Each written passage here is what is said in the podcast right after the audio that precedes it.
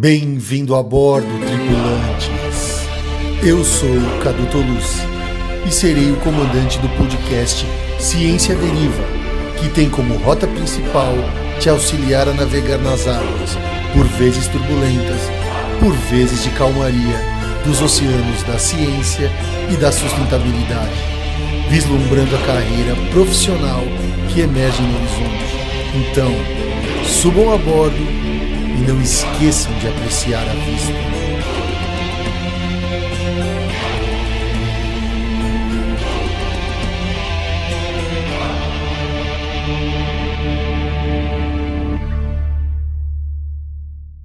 Olá pessoal, como estamos? Tudo bem? Estamos aqui iniciando o nosso 27 episódio do Ciência Deriva Podcast. São 27 episódios e sendo o último do, da nossa segunda temporada. Vejam só. Isso que, é, que começou em maio de 2021, na pandemia, está chegando na sua segunda temporada. E eu digo segunda temporada porque, obviamente, eu estou falando que vai ter a terceira temporada. Senão eu ia falar assim, não, pode ser o nosso último episódio, eu não falaria nada, né? Então, há já uma esperança de que o amanhã esse podcast ainda estará vivo. É, e estando vivo é porque nós estamos atingindo um dos nossos principais objetivos, que é a nossa luta incessante contra a entropia. Isso mesmo. Esse, se você for conhecer hoje esse podcast, esse é um dos nossos grandes objetivos. E o segundo é ouvindo por meio da carreira do nosso convidado, a gente possa, pelas suas experiências e, e a sua visão de tudo que aconteceu nesse mundo, a gente possa se inspirar e seguir nosso caminho. Lembrando que esse episódio aqui, como assim como todos, a gente gosta de ouvir como aquele nosso, nosso entrevistado ou entrevistada segue, desfila na sua passarela do samba. E o que vale, no fundo, não é o que o jurado diz, e nem se a plateia aplaude ou não, o que vale é olhar que aquele, aquele eh, entrevistado tem sobre a sua carreira profissional diante de tudo que ele vê. E espero que isso te inspire. E para terminar essa introduçãozinha aqui, meia xenenem, e meio padrão, porque são 27 episódios dizendo a mesma coisa, haja saco e haja criatividade. O que vale é que no semestre que vem, ou no ano que vem também conhecido, iremos mudar e para mudar, a gente tem que vestir aquela farda que é indispensável, que é a farda da esperança. Porque quando não nos obrigam a mudar, né, e a gente faz aquilo porque a gente quer, a, a, essa, esse propósito é que nós deixamos, de alguma forma, a entropia um pouco mais longe da gente. Se a gente vai conseguir ou não, nós não sabemos, porque isso vai depender das circunstâncias, do presente momentâneo, das decisões do presente momentâneo, daquilo que a gente planejou, enfim. Muitas vezes vai passar o tempo, porque o tempo é o bicho muda e você não vai saber se você valeu a pena ou não. Mas o que importa é que você põe na sua mala da mudança a determinação e a coragem. Isso é um ponto crucial. Coragem que nós tivemos que ter no jogo de hoje no Brasil. 1 a 0 contra a Suíça. Difícil. Eu botei uma camiseta amarela aqui hoje em homenagem à Copa do Mundo. Senhorita Nicole, passou vergonha? Vergonha não. Nervoso hoje ou não? Guilherme, aí, ó. Como estás? Passou nervoso? Nossa senhora, nervoso foi pouco, né? Ainda mais com gol impedido, quem hum. já estava querendo demais. Eu falei, ai, meu Deus do céu. Então, nervoso foi pouco, ainda mais assistindo o jogo. Eu sou muito nervosa com essas coisas. Mas no fim deu tudo certo, né? E eu queria estar aqui igual o Gui. Se eu soubesse que o tema era Copa, eu já tinha ficado com a minha blusa. Eu não sabia. Foi então, ele que puxou queria... isso aí, porque eu tava de verde, tava com outra camiseta também. Então, se eu soubesse, já tinha vindo com. Nem tinha me trocado. e você, Gui? Como foi? Nossa senhora, olha, foi completamente coincidência que eu ia me trocar, mas aí como que eu vi que não ia dar tempo, eu falei, não, eu vou com a camisa do Brasil mesmo, que é, aproveitar que a gente acabou de passar por um jogo difícil, então vamos passar essa, essa, energia, essa energia aí boa que depois de ter ganhado para a entrevista. Bem, estou, eu estou ótimo agora. um, na correria ultimamente, que são meus últimos dias de estágio, então é isso. Se você quiser apresentar nosso convidado, agradecemos assim imensamente. Oxe, agora. Bem, hoje estamos com o professor e digital influencer, Patrick, do Biolo Dúvidas. Fala aí, Patrick. Olá! Vocês falando aí de Copa, né? Eu lembro de um meme que eu vi ontem, que foi é, eu procurando as minhas camisas da Copa. Aí o cara abria lá o guarda-roupa e só tinha roupa preta. eu só tenho roupa preta, eu tô de loiro. O preto ele habita em mim desde criança, tá? Vocês não estão vendo em vídeo, mas eu sempre estou de preto, tá? Cara, mas assim, você mora na Terra do Sol. O preto é para passar calor, não é? Meu irmão, aqui é sol de domingo a domingo, de segunda a domingo, de 1 de janeiro a 31 de dezembro, é sol o tempo todo, mas o preto ele prevalece, né? Dentro de casa, é quando vai sair. Já. Preto faz parte de um estilo de vida, tá? Então, assim, sim, sim.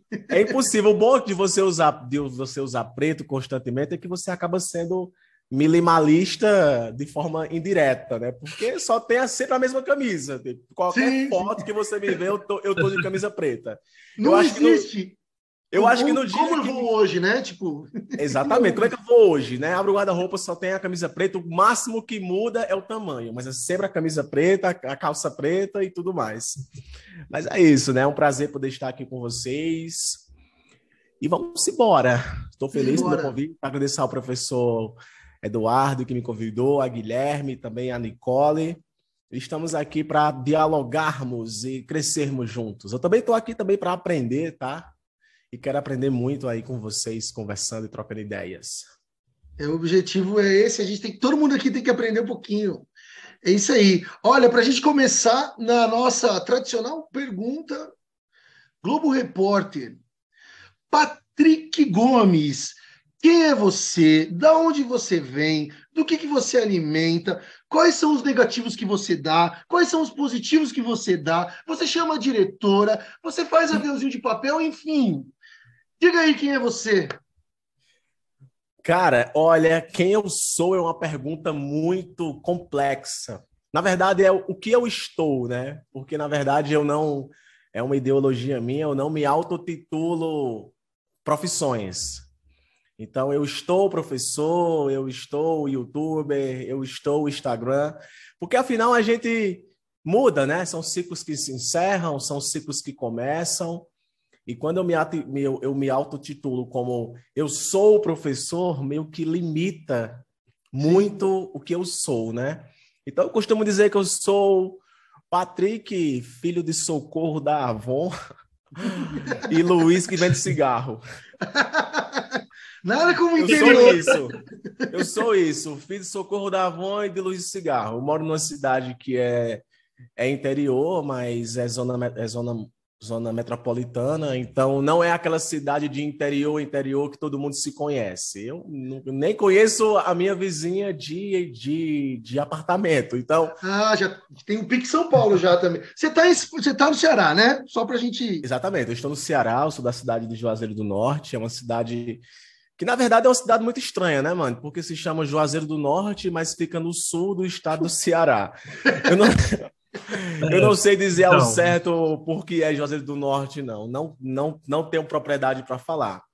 Mas é uma cidade de região metropolitana, tem muitas universidades aqui, muitos cursinhos e muita gente. É uma cidade que, em aspecto geográfico, ela é pequena, mas, nossa, tem aí 300 mil habitantes que moram basicamente todos na mesma rua. Então é muita gente, é muita gente, tá? E a região que eu moro é uma região que fica na divisa de outros estados, como Pernambuco e Paraíba. Então aqui na minha cidade você vê de tudo. Igual, igual, igual em qualquer cidade, igual, igual em qualquer capital, você encontra tudo aqui. Até loja do chinês aqui você encontra. Tem aí. e tem o privilégio de Era morar isso que próximo... Eu ia perguntar, porque... Hum? porque eu ia perguntar para você exatamente isso, porque tem uma música de Luiz Gonzaga que é Juazeiro Petrolino. Eu ia perguntar se você mora realmente na que tem a, a divisa. Você atravessa a ponte e está em Petrolina. Ah, não, não. Juazeiro fica bem distante ainda. Existem, na verdade, a, a, a é, não tem. Eu vou fazer uma, uma espécie de analogia. Não tem o Triângulo Mineiro, que é conhecido por Triângulo Mineiro. Aqui nós temos a região do Cariri, Sim. que envolve um complexo de uhum. várias cidades que formam uma macro-região. E a minha cidade ela, é, ela é como se fosse o centro dessa macro-região, da região metropolitana. Então, a minha cidade ela é um centro em específico. Então, se você mora numa cidade que eu vou para o centro da cidade comprar alguma coisa. Não, a minha cidade ela é ah, o tá. centro, tá. entendeu? Uhum. Então, se eu quero comprar qualquer coisa, só basta eu sair de, da, na, na, porta da minha casa, que já tem alguma loja. A cidade é repleta, tem uma economia muito forte, economia comercial muito forte e muitos estados e alguns estados vêm comprar coisas aqui, outras cidades. Então, é uma cidade muito movimentada. Então, mas ela não é grande. Assim, ela, não é uma cidade ela, tipo, ah, territorialmente grande. Assim. Ela, ela não é grande territorialmente, mas é uma cidade que já, já está muito verticalizada e traz consigo muitos problemas ambientais, porque tenta imaginar, né? Uma cidade pequena, uma cidade geograficamente pequena com muita gente. Sim. Então, é muita gente, muito lixo, muita poluição, poluição, principalmente a poluição é, visual por conta dos, dos comércios, né? Então, é muita poluição visual.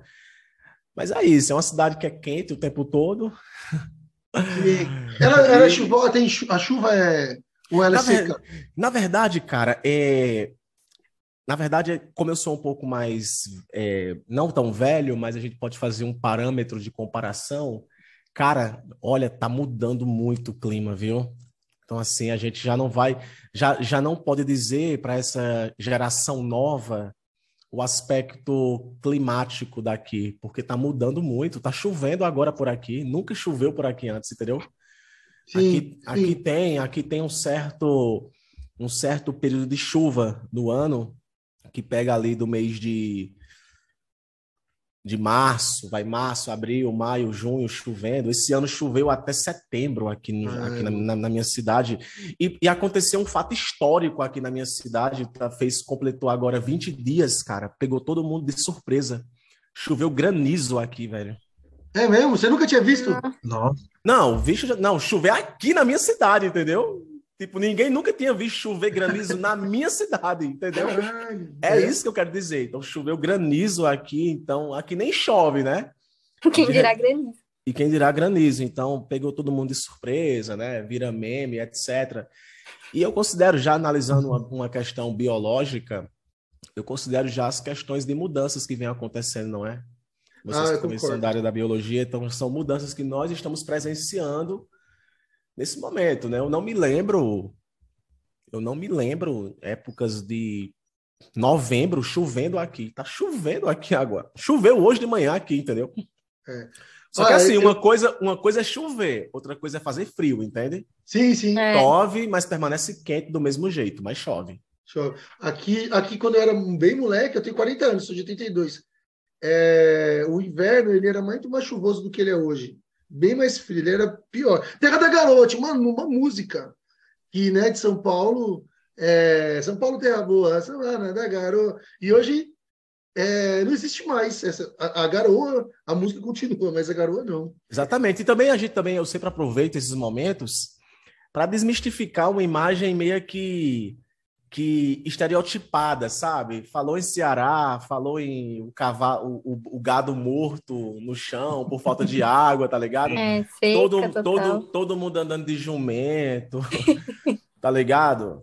Então, assim, às vezes a mídia propaga esse tipo de coisa e eu, como digital influencer crítico, me incomodo, velho. Sim. Entende? Porque não é dessa forma. Do mesmo jeito que Rio de Janeiro não é só o que falam, São Paulo não é só o que falam, é. entendeu?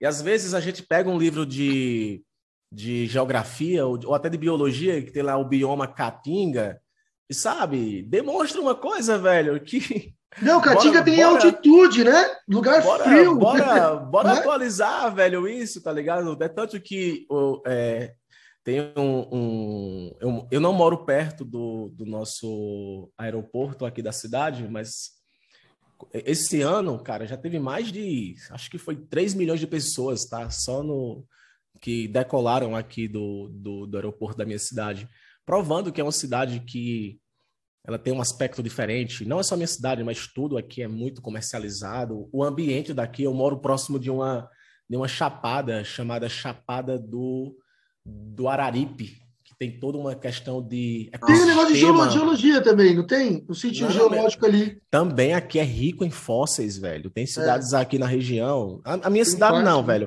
Porque, na verdade, cara, a minha cidade foi uma cidade fundada. Tá? Quem fundou a cidade foi um padre e é uma cidade fundada, tipo Brasília. Então, assim, foi uma cidade fundada e é uma cidade no, muito nova, uma cidade que tem pouco mais de 100 anos. Mas tem regiões aqui próximas da minha cidade, velho, que se tu cavar com teus pés, tu encontra um fóssil, entendeu? Sim. Tu encontra um fóssil. E, cara, é impressionante, velho, você encontrar fóssil de peixe numa região de semiárido, mano. É loucura isso, não é, velho? Ó, oh, eu acho, ó, oh, Assim, eu, dou aula de geologia desde esse semestre de geologia do Bugui. E, é, eu acho que, às vezes, eu não sei se é, é eu ou não, mas é, eu acho que essa coisa da Terra mudar e, e, a gente saber que, meu, um dia isso aqui estava, sei lá, o Rio de Janeiro um dia estava lá no Polo Norte, né?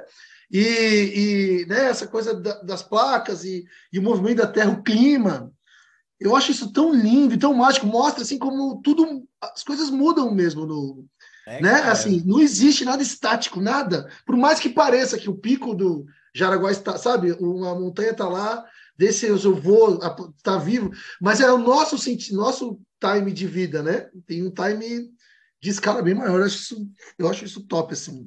E é massa a pessoa morar perto disso, entendeu? Assim, tipo, é, de levar os alunos para uma aula de campo, onde ele observa o fóssil, tá ligado? O fóssil sem ser em museu, ver o fóssil é. no, no chão mesmo, entende? Aí tem universidades que trabalham com a questão de proteção desses fósseis. Também tem uma ave aqui, uma ave chamada Soldadinho do Araripe, que é uma ave que também só existe aqui nessa região. Não tem aqui na minha cidade, mas pega outras cidades por aqui que só encontram nessa cidade. Então, assim, é uma região, cara, que tem uma, uma biodiversidade gigantesca. Sim. A Caatinga, cara, olha, é um bioma muito louco, mano. Porque Caatinga significa mata branca. Então, quando passa dias sem chover, a vegetação que é xerófita, ela fica branca, velho. Branca mesmo. Branca, branca, branca, totalmente esbranquiçada. E, mano, basta uma chuvinha, velho. Parece aquelas aquelas criancinhas, tá ligado? Que se contenta com qualquer brinquedo. Caiu uma gota, fica tudo verde. Caiu uma gota, velho, fica tudo verde, mano. Tipo assim, verde de verde mesmo. Então essa é a região que eu, pelo menos, estou no momento. E é isso. E é Deixa eu te perguntar uma coisa eu fiquei pensando o que, que, a gente sempre pergunta como a pessoa escolheu a biologia. Eu vou te perguntar isso, mas eu acho que você tem uma veia de comunicador e tal que vale a pena perguntar uma outra coisa antes.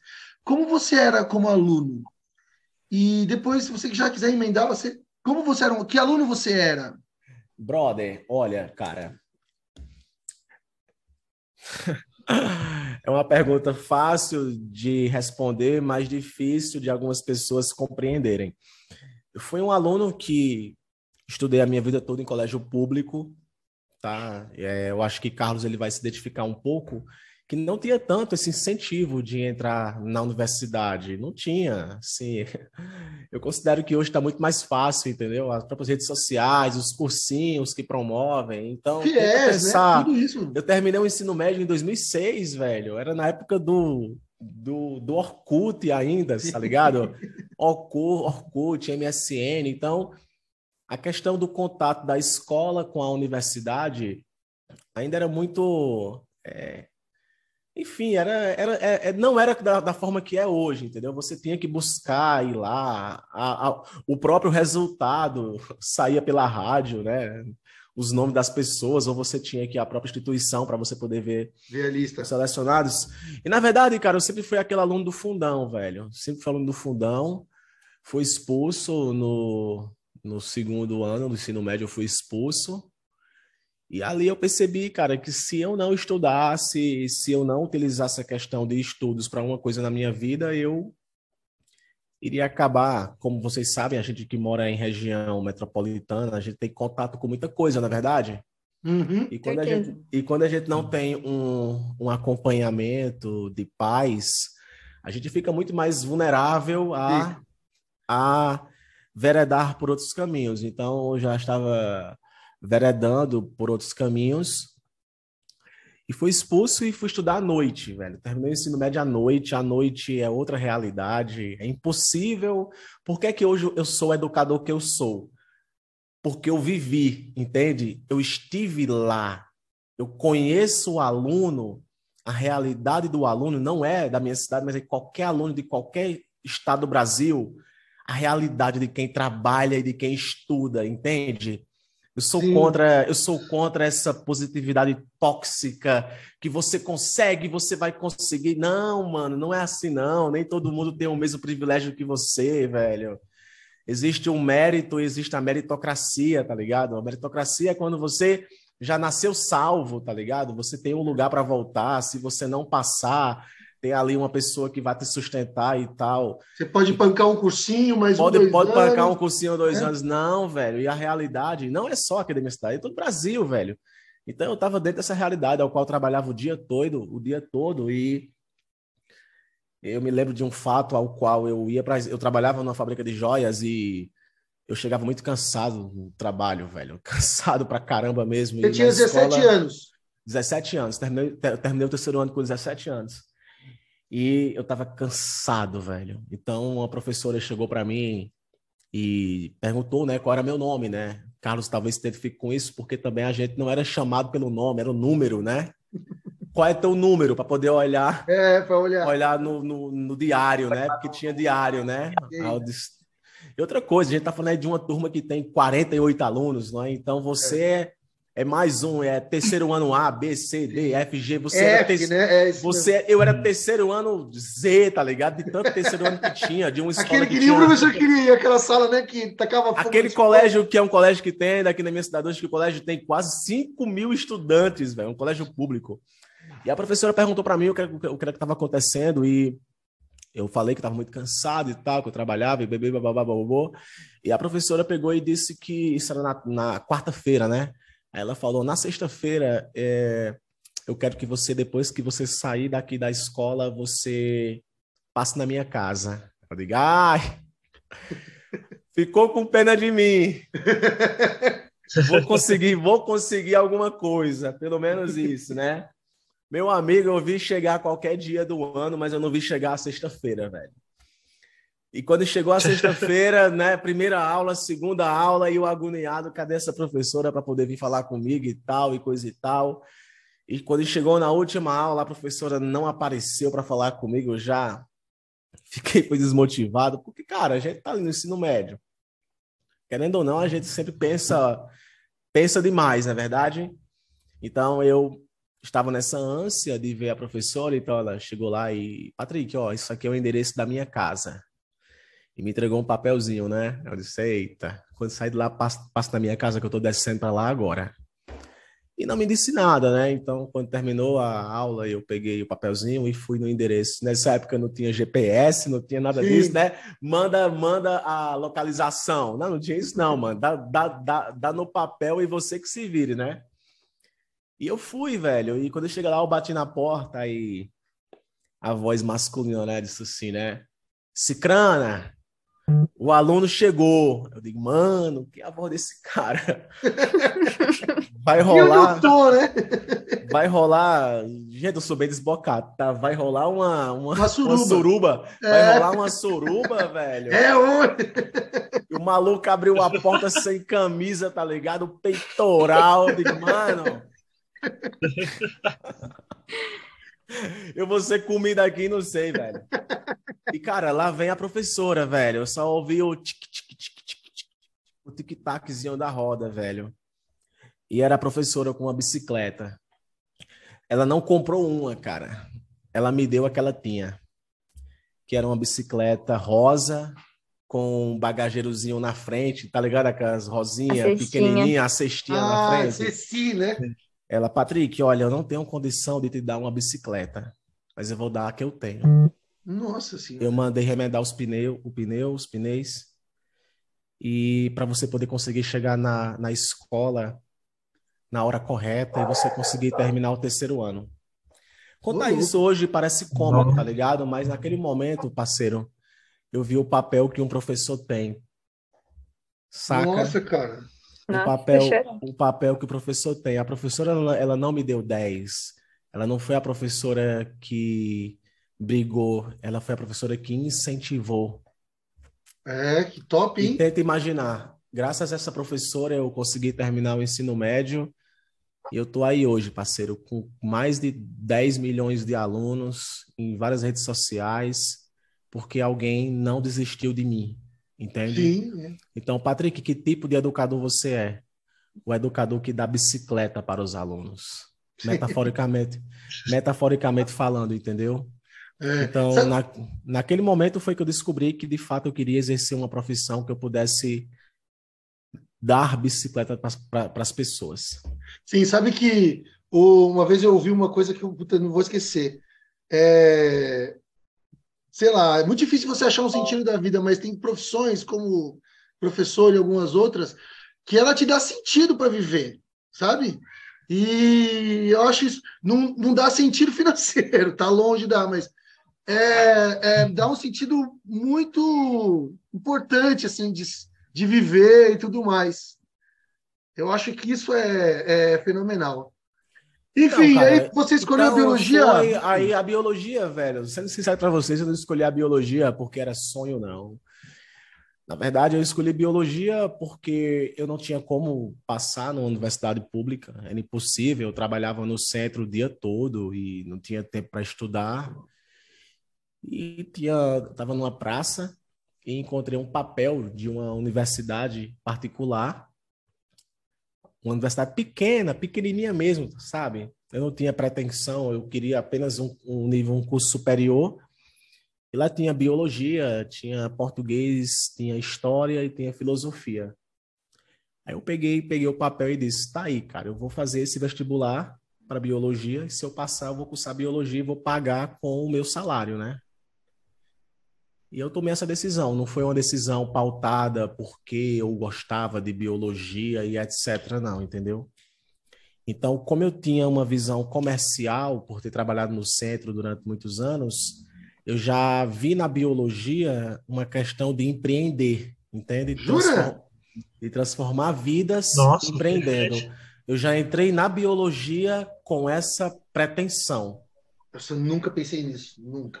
Para empreender. Porque não. é o que está faltando hoje para a galera, né, velho? A galera entra no curso superior, mas Não sabe.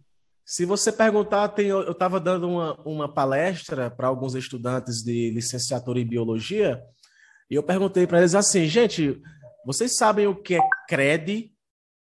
CRED? CRED? CRED? Sim, vocês sabem o que é CRED? Não. Quando vocês se formarem, aonde é que vocês vão atrás de emprego?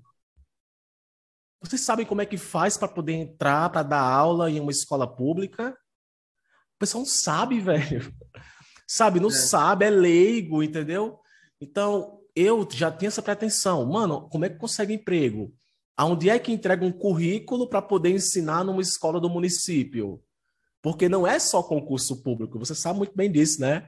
Tem seleções e mais seleções para temporário e etc. Então, eu entrei dentro da biologia já conhecendo a categoria. Ou seja, eu já, eu já sabia que uma coisa é ser professor de biologia, outra coisa é ser professor e a categoria. Então, eu queria entender a categoria. O que é o professor universitário, o que é o professor de cursinho, o que é o professor do ensino fundamental. Então, eu fiz todo esse estudo de categoria e, e percebi que se eu estudasse não para aprender, mas sim para dar aula, eu conseguia as duas coisas ao mesmo tempo. Então, desde o princípio, eu estudei biologia para ensinar, Sim, que é uma metodologia que hoje nós sabemos que é ativa, não é?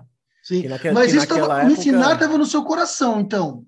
Já estava no Desde coração, moleque. velho. Não, desde moleque, desde o do primeiro semestre. O que é uma célula? A unidade formadora do corpo, papapá. Aí eu pegava e já explicava isso para alguém. Ó, a célula é isso, isso, isso, isso. Eu já aprendia pra com a pretensão de ensinar. Eu estava pouco me lixando para a prova. Não, eu queria ensinar. Quando bateu o segundo semestre da faculdade, papai, pedi as minhas contas do trabalho, peguei o dinheiro do, do, do, do FGTS, fiz lá aquele acordo, né? Que você vai lá na junta comercial dá o dinheiro e depois pega de volta, né? Sim. E quitei todinha a faculdade, negão.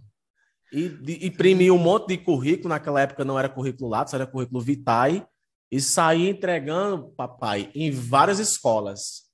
Várias Isso escolas. Isso no segundo semestre? No segundo semestre.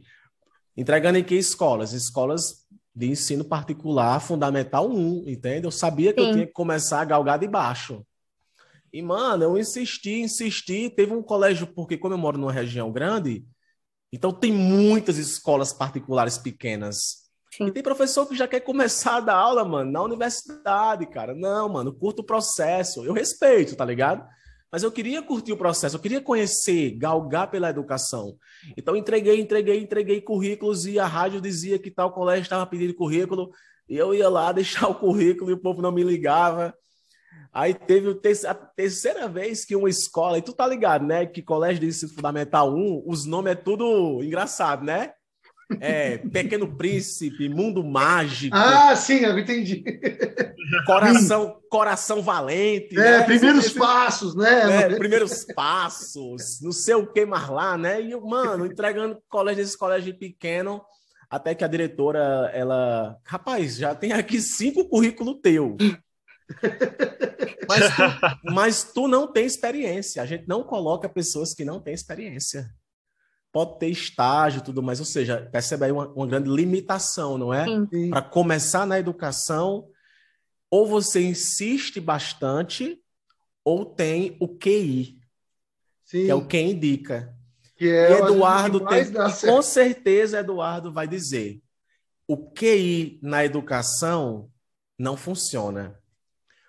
Muitos não indicam, pode ser o melhor amigo, porque quando você indica alguém para trabalhar numa escola, se aquela pessoa não corresponder às expectativas, você que indicou acaba sendo também. a pessoa, sobra para você também, né? Carlos Eduardo, Carlos, cara, tá precisando de gente da escola, tá, tá, Patrick, cara, tal, tal, Carlos, me indica, me indica, me indica, Carlos me coloca. Aí chega lá, o vacilo. Eles não vão falar comigo, vão falar comigo com o Carlos. Carlos, fala com o Patrick, então, existe uma certa responsabilidade na educação de quem indica alguém para entrar em uma escola, principalmente escola particular. Então, de tanto eu insistir, a professora pediu lá para me dar uma aula para ela. Eu lecionei uma aula e comecei a ensinar no quinto ano do ensino fundamental.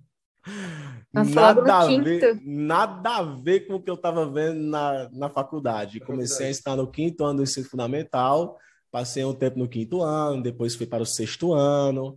Não é biologia, é ciências, não é? Que no caso pega aí química, física e biologia.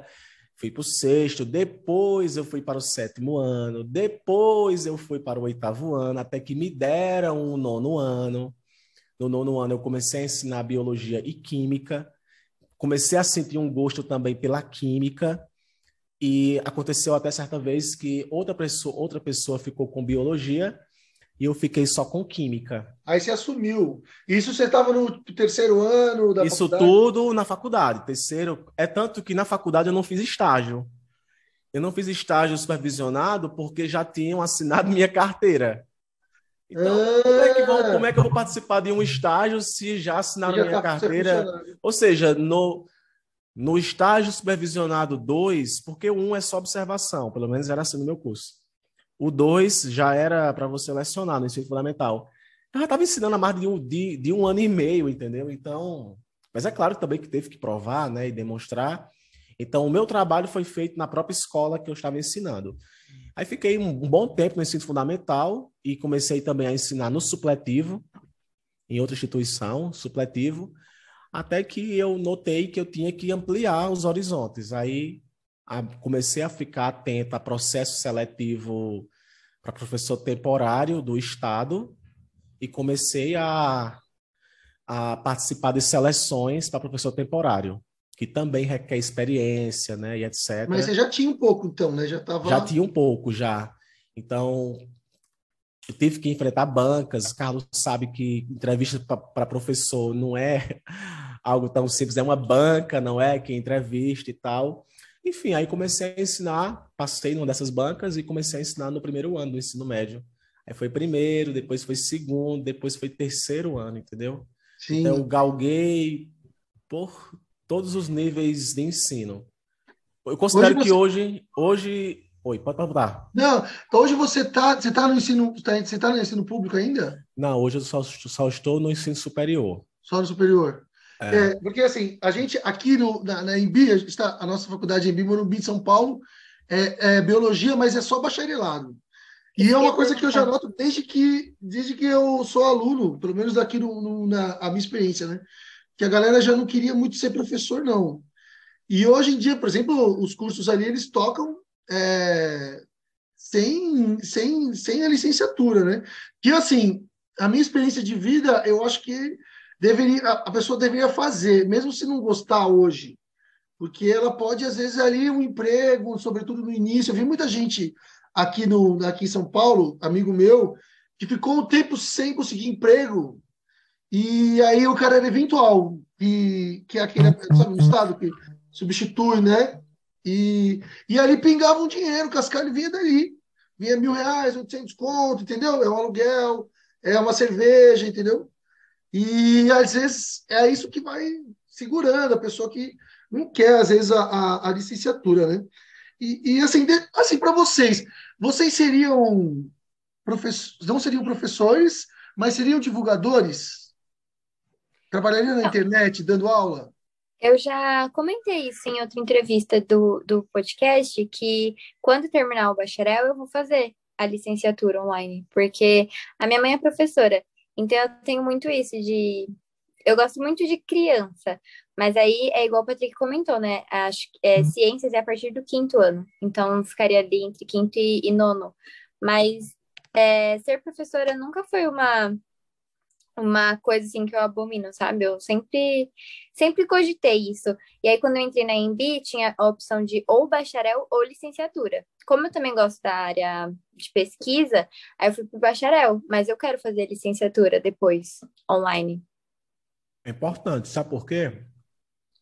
Porque você não vai fazer fotossíntese. e para você poder ensinar em qualquer escola tem que ter licenciatura. Sim. Escola do município, escola do estado, olha, tem que ter licenciatura. Para você ter uma ideia, eu, quando eu comecei a, a, ensinar nessa universidade que eu tô, foi um processo bem rígido de seleção. Mas quando foi na hora de mostrar a documentação, eles estavam um pouco se lixando qual era a sua área. Eles queriam saber se você tinha alguma coisa de, de licenciatura, né? Aí a galera utiliza a especialização, metodologia do ensino superior, não é? Muitas vezes para poder sanar isso, né? Ou seja, as próprias instituições de ensino superior, elas também exigem que você tenha uma formação docente para poder colocar você dentro de uma sala de aula. Sim. Então, eu, cara, na minha opinião, cara, não era para existir essa, essa, eu sei da importância que tem do bacharel, tá ligado? Mas sabe, cara, era para ser as duas coisas ao mesmo tempo. Ao mesmo mano. tempo, né? Ao mesmo tempo, Sim. velho. Assim, até porque, cara, incluir as cadeiras de licenciatura. Tu também é também licenciado, não é, Carlos? Tô. Cara, não envolve. Cara, são poucas cadeiras, velho. São só didática. Você coloca meio ano, um ano a mais. Fecha sabe? os dois. E outra coisa, dá para poder também enxugar muita coisa do bacharel, velho. Ah, é, zoologia dos vertebrados 1, zoologia dos dois. Mano, bota essa porra tudo numa coisa só, sabe? Assim, na minha opinião, tinha como ter essa reestruturação para o estudante não ter que escolher. Não, ele ser os dois, eu sou bacharel e licenciado ao mesmo tempo. É tanto que hoje em dia causa até uma, uma confusão. Eu acho que Eduardo passa por isso. Quando é dia do dia do do biólogo. A gente fica sem saber se pode ou não comemorar alguma coisa. Aí, biólogo é quem é licenciado ou biólogo é quem é bacharel? Afinal, o que é que nós somos, entendeu? Então, falta também essa essa questão mais burocrática de você entender o que realmente você é. Então, às vezes, Patrick, você é biólogo. Eu prefiro dizer que eu sou professor de biologia do que biólogo, entende? justamente por conta da minha formação, que foi mais em licenciatura. Mas, é, mas tem, tem essas, essas distinções, mas eu acredito que tanto biólogo, tanto licenciado como bacharel, tem sim capacidade de ensinar. Mas eu sou, eu, eu vou dizer para vocês uma coisa. Eu sou contra, eu abomino, sendo sincero para você, instituições que colocam alunos de algum curso para poder dar aula. Como? Além do entendi. Exemplo, o cursinho tal tá ali, aí quem dá aula é o aluno lá do curso de medicina. Entendeu? Ah. Dando aula de biologia. Sim. Mano, e a, e, a, a, e a, nossa categoria fica onde? Tu tá entendendo? Peraí, essa pessoa que tá ali ensinando Tem que tal, tal ela, ela, ela, ela é licenciada, ela é isso, ela é aquilo. Aí quando você vai debater isso com o aluno, o aluno vai dizer: Não, mas ele é ótimo ensinando. Não, colega, ele é ótimo dando aula expositiva. Sim. Bora combinar que cursinho é aula expositiva. Você tá é apostolado, é. o professor tá brincando, tá coisando. Eu sou de cursinho, velho. É, é, é o show, né? Tá dando show, né? É stand-up, é coisa. Mas a educação não se limita a isso. Processo de ensino-aprendizagem não se limita a isso. E eu penso que hoje eu sou é, mestre em ensino de biologia, trabalho com pesquisas em ensino de biologia, e o que está acontecendo hoje, velho, é que tem nós estamos nos curvando a passar informações para as pessoas em 15 segundos. É, você falou isso aí, isso aí é uma coisa que está na, na rede social, né? Mas não necessariamente na aula, assim, no curso. Só que, eu não sei, uma vez eu estava dando aula de bioquímica, sexta-noite, para um curso de fisioterapia.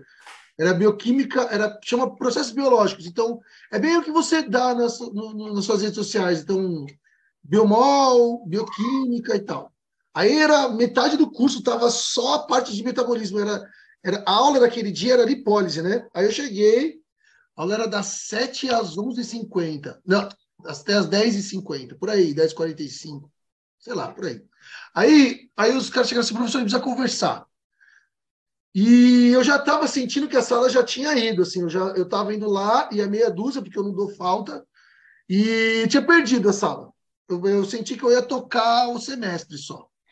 Aí, professor, não precisa conversar, porque a sua aula a gente não entende, é, é, a gente sabe que a disciplina é difícil, e que e mesmo assim eu acho que a gente tem que mudar o jeito de fazer e tal. Aí uma menina falou assim para mim, professora, eu acho assim, às vezes eu prefiro ver o que, que você vai dar na aula e assistir um vídeo do que vir aqui e assistir sua aula. Eu senti que ela queria que eu fosse um professor show, sabe?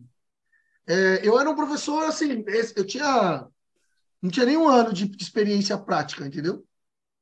E, e dava bioquímica. Eu não sou da bioquímica, sou de outra área.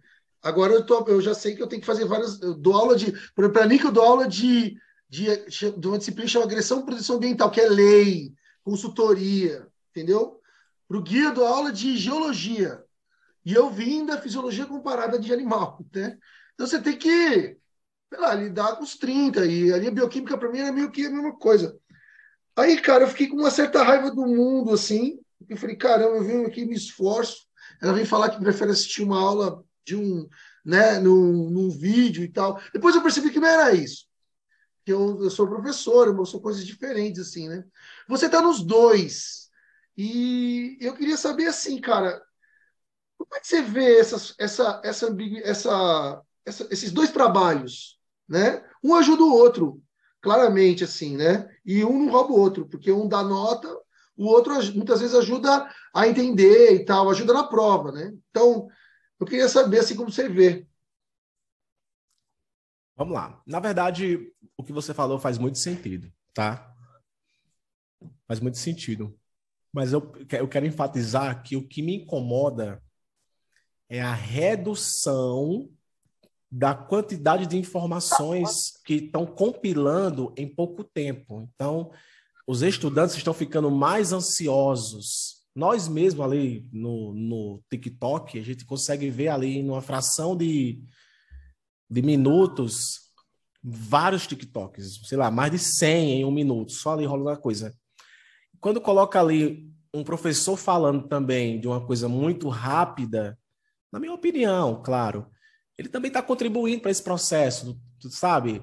Eu, eu creio que isso não ajuda tanto a elevar o letramento científico de alguém.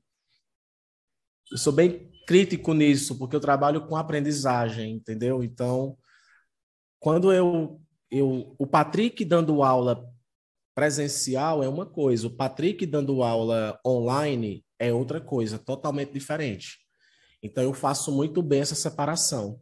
Para quem acompanha meu, o, o, meu trabalho é, online, eu não estou para dar aula para quem sabe do assunto, eu estou para dar aula para quem está com dificuldade do assunto.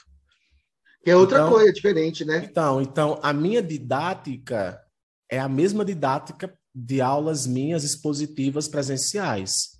Gente, ó, tá entendendo?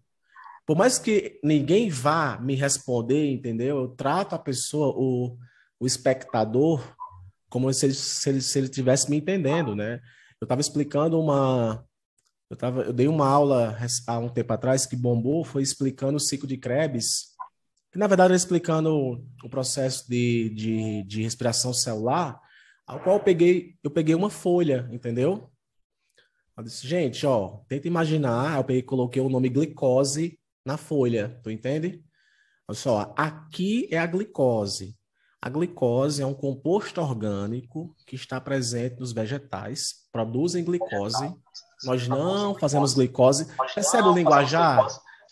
Aí, o que, que acontece? A forma da glicose é C6H12O6. Então, tenta imaginar o seguinte: quando você come, eu peguei e coloquei o papel dentro da boca, entendeu? E mastiguei, e mastiguei, e mastiguei, e mastiguei o papel. Ó, tô mastigando, ó. Eu tô quebrando o composto orgânico até ele ficar pequenininho para poder acontecer a absorção lá no seu intestino. Ou seja, quem está acompanhando essa aula, ele está seguindo esse raciocínio. Aí, gente, ó, não foi. A molécula não fala, eu, eu peguei outra folha, né? Não é carbono, hidrogênio e oxigênio. Então, o que é que acontece? Quando entra dentro da célula, tudo isso com a folha, né? acontece a quebra disso aqui, ó. Libera carbono, libera oxigênio e o hidrogênio. Aí o que é que acontece? O, o, o hidrogênio ama o oxigênio, só que o oxigênio é apaixonado pelo carbono. E o carbono e o oxigênio acabam se unindo e indo para fora da célula. Aí tu sabe, né? Carbono com oxigênio, pega no papel, né? Forma o quê? Me diga aí. Exatamente, dióxido de carbono. Então não tem esse dióxido de carbono que você libera? É proveniente da quebra da molécula de glicose. É resto de comida. E Patrick, e esse hidrogênio vai para onde? É o pronto, hidrogênio é depressivo.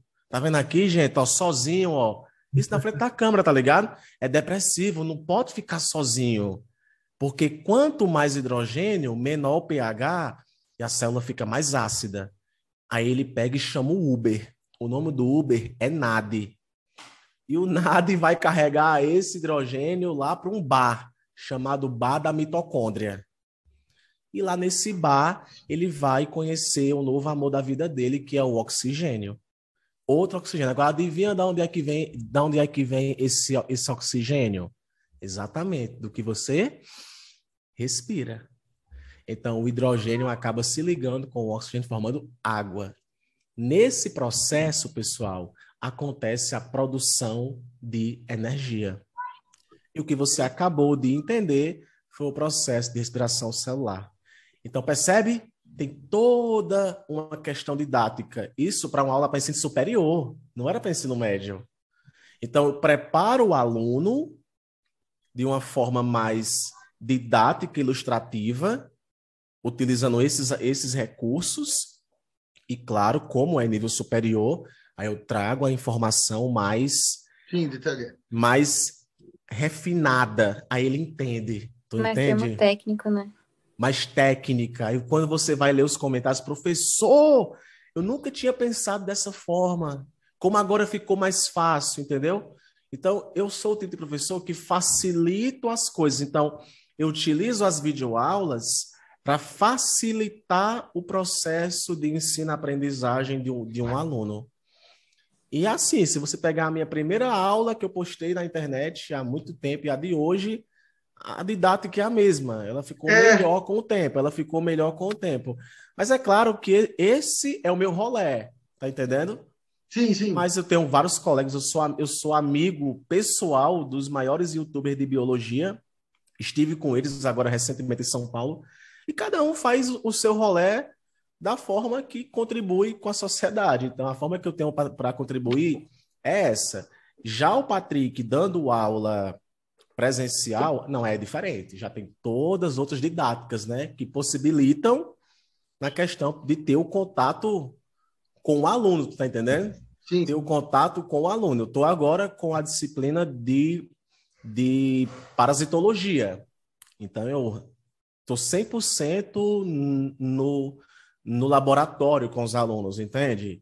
A gente está fazendo diversas técnicas de Hoffman, técnicas de Weiss, para poder analisar fezes. Então, ele já tem um outro, é um outro, é uma outra logística, tu tá entendendo? Sim, sim. sim, sim. E também tem, tem que levar em consideração que eu não estou dando aula para futuros professores, eu estou dando aula para o curso de farmácia, o curso de nutrição, o curso de fisioterapia. Então, é um outro perfil de aluno, um outro perfil de profissional. Aí tem toda uma mudança de didática. Mas o Patrick é o mesmo de sempre, Sim. com as didáticas muito loucas. Muito bom. Manda bala aí, gente. É, basicamente, o que, tudo que eu tinha para perguntar, ele respondeu. Tipo, eu ia perguntar se, se a, o YouTube é, sempre foi uma pretensão de carreira para você. Se, quando que você tipo, decidiu fazer vídeo? Na verdade, é, Nicole, eu decidi fazer vídeo quando eu estava ensinando em uma escola pública. Nessa época não tinha, não tinha tanto conhecimento de YouTube, foi em 2000 e nossa, acho que foi 2016. Eu me espelhei muito. Eu acho que tem o patriarca da biologia do YouTube, que é o Jubilu. Então, todo, todo mundo que começou há muito tempo atrás se espelhou nele, porque ele foi um dos primeiros. Ele, o professor Dorival Filho, que também postava, ainda hoje posta aulas no YouTube. Então, a gente tinha só esses modelos como referência. Nem existia essas plataformas grandes, nem nada. Então, eu acabei vendo e Jubileu estava começando também, ainda bem, de forma bem simples. Eu, cara, tá aí, eu vou começar a gravar vídeos para meus alunos com a câmera que eu tenho aqui, simples mesmo, e vou jogar a aula no Facebook, né? Porque tinha Facebook já. Comecei a colocar essas aulas no Facebook. Até que eu não, eu tenho que colocar essas aulas em um lugar que fique lá bonitinha. Aí foi quando eu abri o canal no YouTube. Aí comecei a colocar lá, mas eu não tinha pretensão alguma do patamar do patamar que isso que isso daria com o tempo, entendeu? As aulas né? as aulas que eu postava eram aulas ligadas aos conteúdos que eu estava trabalhando em sala de aula. Então, ó, pessoal, tá, tá, tá, tá, tá no Facebook, a aula que eu vou que eu vou para vocês tá no Facebook. Hoje eu sei que o nome dessa didática que eu estava utilizando, dessa metodologia, é a sala de aula invertida que é quando o menino uhum. estuda em casa e na escola a gente faz um aprofundamento. Então eu comecei a fazer isso. Aí o nível foi aumentando, mais e mais aulas, mais e mais aulas, e de repente chegando mais e mais pessoas, e eu fui ficando empolgado. Teve momentos que de fato teve baixas, teve quedas, teve toda a questão de desincentivo, porque não estava dando. Mas eu insisti. Eu insisti e hoje eu estou 100% online. Assim, a única instituição que eu estou ensinando é uma, né, que eu estou de ensino superior, mas eu, eu estou 100% online. Hoje eu vi, eu sobrevivo literalmente, grande parte da minha receita ela é online. Sim, entendi. É, alguém quer fazer uma pergunta? Manda bala aí. Bem, a pergunta que eu ia fazer era exatamente assim, como foi o seu começo, né? Na, nas redes sociais, as suas, as suas dificuldades, como que foi seu início de, de carreira, assim, quando você percebeu que as redes sociais poderia, tipo, te trazer é, um, uma renda, assim, própria. É, eu posso complementar, complementar uma coisa que eu tenho curiosidade também. A sua, quando você começou, uma das, talvez a maior responsabilidade que você achava que, que você acreditava que tinha era a credibilidade das os conteúdos certos. Quando você virou, mudou a responsabilidade, tipo, tipo Homem-Aranha, entendeu? É, teve alguma mudança? Teve grandes poderes, grandes responsabilidades, né? Então, na verdade, eu não tinha pretensão de ganhar dinheiro, gente. Sendo sincero para vocês, pode parecer clichê dizer isso. Até porque também, para poder, poder monetizar um canal no YouTube, ainda hoje é muito difícil. Não é, é qualquer pessoa que chega lá e publica o conteúdo que o conteúdo hum. acaba sendo monetizado. Então, eu ainda estava na, na, na, regra antiga, que a regra antiga era, eram outros critérios, e eu atendi a esses critérios. E fui galgando, colocando, eu, eu resolvi investir também. Eu confesso para vocês que eu resolvi investir na minha imagem. Uhum. E para investir também tem que gastar dinheiro, né? Então eu não posso dizer assim hoje para vocês, olha, todo o meu trabalho no Biolodúvidas foi orgânico. Não, não foi orgânico não, porque eu também isso há muito tempo atrás, né? eu impulsionei alguma postagem, eu impulsionei algum vídeo. Eu fiz há muito tempo atrás o que hoje nós chamamos de tráfego pago. Só que era muito mais simples naquela época. O tráfego pago não tinha tantos hum. filtros que você poderia fazer. E quando eu comecei a ter o retorno financeiro, eu notei, bom, aqui eu posso ganhar de duas formas. Eu contribuo para os estudantes e também posso sobreviver de uma coisa que eu gosto, porque afinal eu comecei a gostar, sabe disso?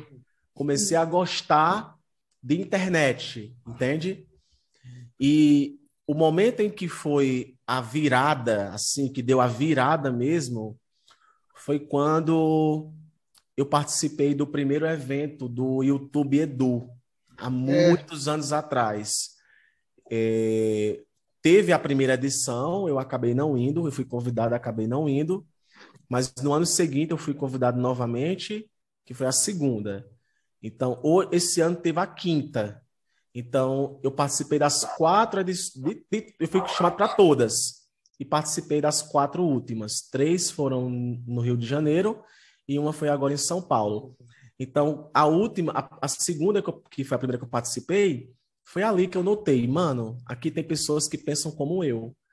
Só que eu sempre tive essa visão também de saber que eu, tinha, eu teria que distinguir muito bem entre a questão de ensinar por fotossíntese, que no caso não penso né, em ganhar nada em troca, é só mesmo ali de boaça, e a questão de empreender, gente. Eu, sendo sincero para vocês, eu fui na questão de empreender. Então, eu queria entender também como é que funciona o público, para qual público eu me comunico, que curso eu poderia vender, como eu poderia me comunicar com o professor. E eu estava montando ali o meu portfólio, entendeu? Hoje, o meu, o meu canal, ele é o meu portfólio. Entendeu? O meu canal é o meu currículo, entendeu? Eu não me envolvo em polêmicas, não tem vídeo no meu canal. Não, é um canal de vídeo aulas, entende? Então, assim, eu fiz muito esse, esse filtro, assim. Aí a sacada se deu quando eu postei um conteúdo para ensino superior. Eu já estava vendo que tinha muito conteúdo do ensino médio e migrei para o ensino superior. E hoje, 99% do meu público é de nível superior. Eu não é posto, mesmo? Eu não posto mais aulas para o Enem, é só para nível superior. Ah, tentei, tentei, aqui e ali eu ainda posto, mas a maioria. A maioria nível superior. Recentemente eu fiz uma pesquisa na minha página perguntando se você era estudante do ensino médio ou era superior. Cara, mais de 5 mil pessoas responderam naquelas enquetezinhas que você faz. Sim. Que, cara, bicho, acho que 1% colocou o cara do ensino médio. O resto, tudo do ensino superior. Então, é com esse público que eu me comunico Esse comunica, hoje. né? Que eu me comunico Nossa, hoje. Eu queria falar com você, assim, é, de metodologia ativa, e eu queria só, assim, se você pudesse passar a sua experiência, porque, assim, eu, eu vejo que há muito de, de, né, do aluno e tal, vejo também que muitas das vezes, muitas matérias que eu dou, eu dou, eu não é a minha área de, de especialidade, então dificulta muito, muito, muito. E também os alunos ficam de saco cheio mesmo, assim, de, de coração. Você foi um aluno é, que não era dos melhores, assim, no sentido de ser o mais nerdão ali. Então você sabe bem. Você põe o aluno no, no centro, dá duas aulas, ele foge do centro e vai para o canto. E não tem Cris que bota ele no centro. Não sei se vocês, como alunos, concordam comigo. E porque eles não querem, aí tem que fazer alguma coisa, ler o texto. E é melhor chegar lá com sono e, sei lá, ficar quieto ali, entendeu? É, aí, assim, eu, eu queria saber de você isso, assim, de às vezes o professor não tem o preparo, tem várias coisas, mas eu, é, é a relação do aluno, assim, eu acho que é uma das principais para mim, é, porque às vezes ele não quer fazer. E aí, assim, se dois não se um não quer, dois não faz, né? Não sei se você concorda. Como é que você vê isso? Cara, é, é, é muito complexo falar sobre isso, porque cada escola tem seu público, cada professor tem a sua forma de dar aula. E o que eu posso apresentar são caminhos para vencer esses desafios. Existe é, alguns tipos de professores que têm uma certa ânsia conteudista, entende? Tem aquele conteúdo que tem começo, meio e fim. Quando na verdade não tem, entende?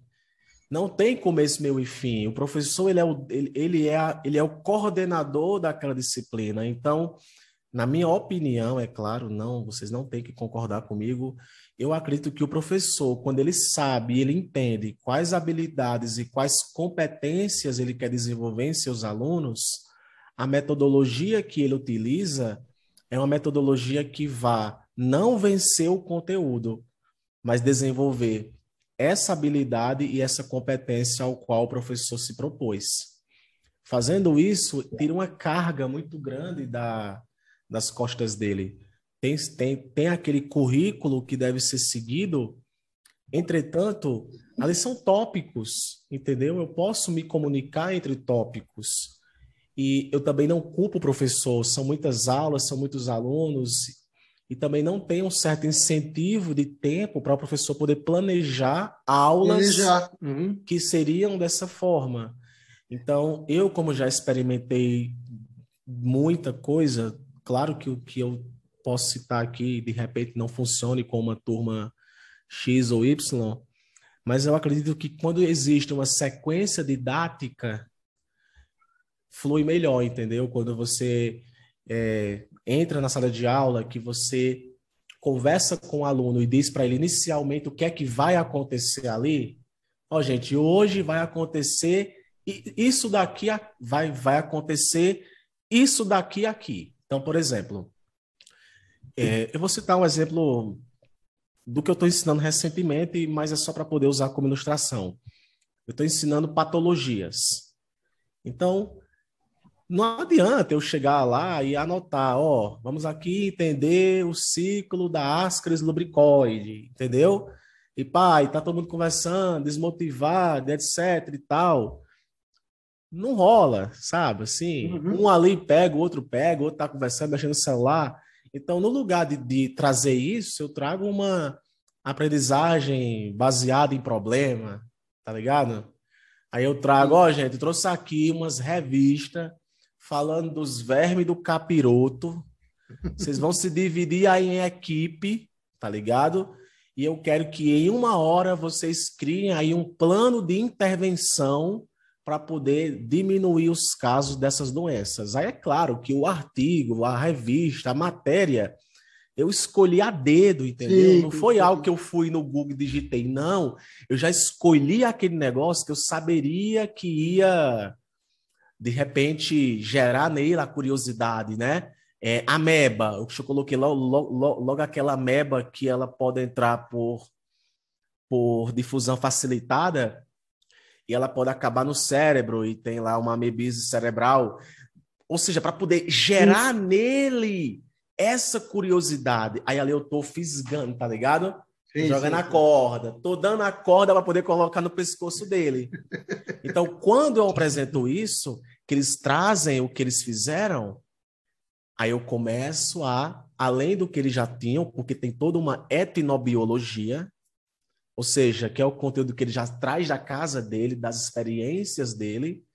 Aí eu vou ali e enxerto o ciclo da doença em questão que eu quero falar, entendeu? Só, pois nessa doença aqui, Vocês notaram que na doença que, que aquela equipe ficou, passa pelo homem e passa pelo caramujo? Gente, sabe qual é o nome disso? É chamado ciclo heterocênico. Ah, é! Yeah! Ah, agora eu entendi! Sim. Então, assim, eu estou citando esse exemplo aqui, mas tem vários outros exemplos que, se de repente a gente tirasse Sabe? A gente vê a prova do Enem, velho. Eu conheço aluno que se saiu muito bem na prova do Enem, que, que não fez cursinho, tu tá ligado? Que não fez cursinho, não tava ali naquele negócio, vou passar, vou passar. Não, e o cara fez lá e, e fez Foi tranquilo. Bem. Por quê?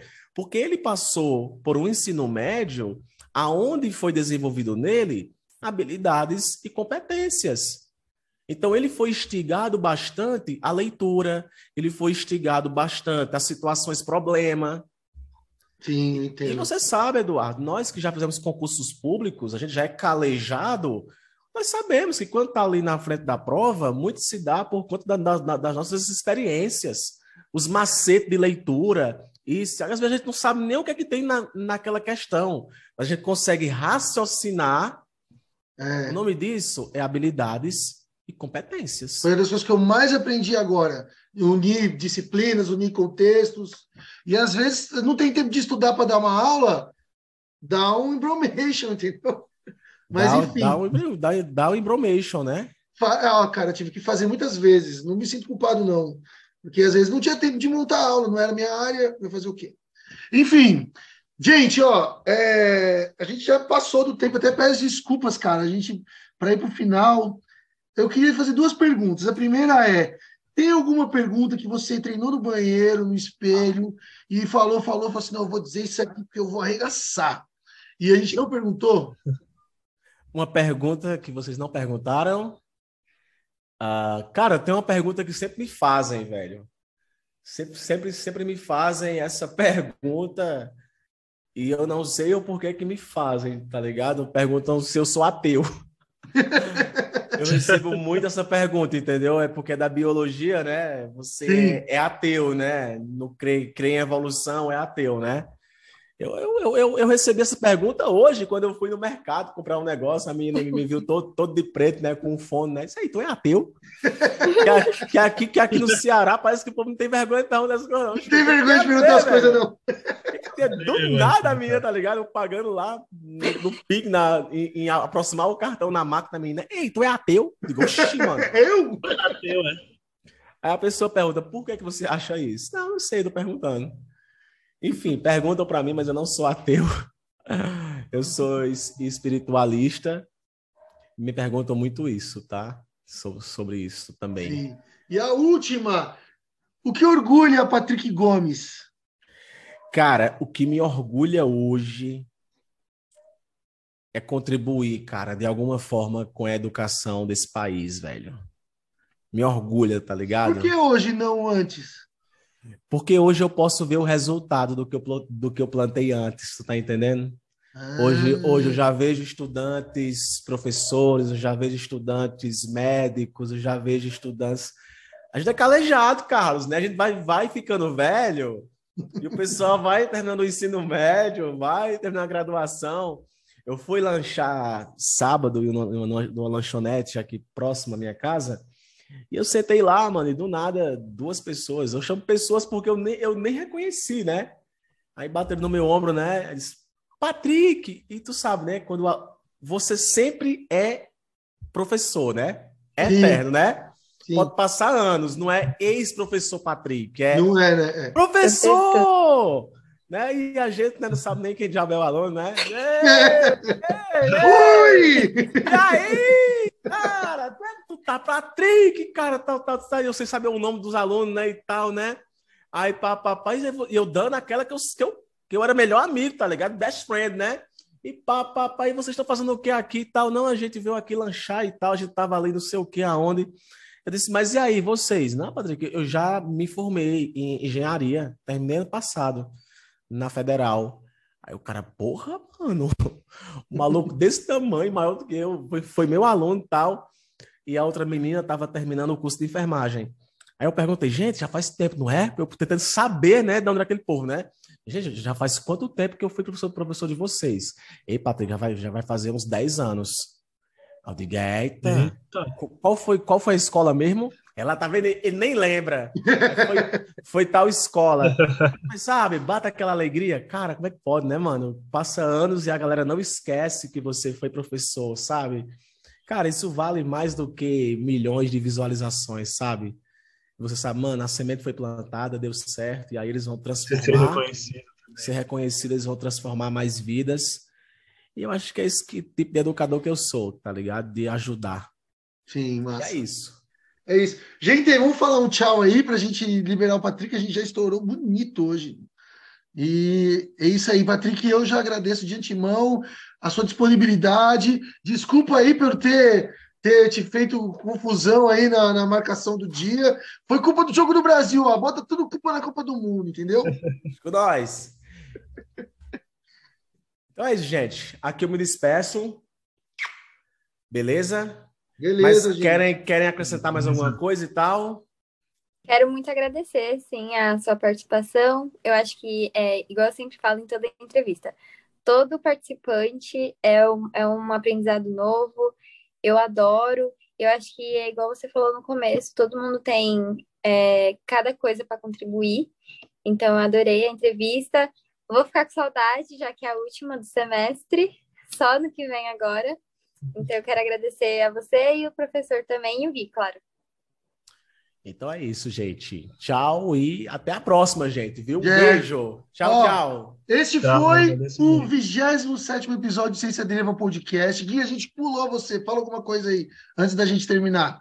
Cara, eu só tenho, eu só tenho uma coisa para dizer. No próximo semestre, com toda certeza, eu quero mais gente nordestina aqui, que eu nunca me senti tão à vontade, né? Não, não tá certo, cabra da peste. Então, você não quer terminar então o episódio aí, Guilherme? Dá uma finalizada aí você, então. Bem, então esse é o nosso último episódio desse semestre. Agradeço a atenção de todos. Aguardo, espero que vocês aguardem ansiosamente a nossa volta. Manda curtir, manda curtir o canal pode curtir, segue as duas, as duas redes, redes, redes sociais, nossa, quase que não sai. Tanto do, do Patrick, tanto a nossa, para dar uma força para nós dois, que é, nós estamos crescendo nesse, nesse mundo. Então é isso, galera. Agradeço a todos e tchau. Tchau, tchau. Tchau, pessoal. Este foi o podcast Ciência Deriva, uma produção de Luiz Calazans, da aluna Ariane Lima, da Universidade Federal de São Paulo, e dos alunos Bruna Nascimento, Jaqueline Bernardes, Guilherme Cavalcante, Tamires Ferreira, Tainá Souza, Tamires Leite, Nicole Laurindo, Fernanda de Souza, Maria Eduarda dos Reis e dos professores Cadu Tolucci e Aline Gomes, todos da Universidade Embi Morumbi. Muito obrigado e até a próxima!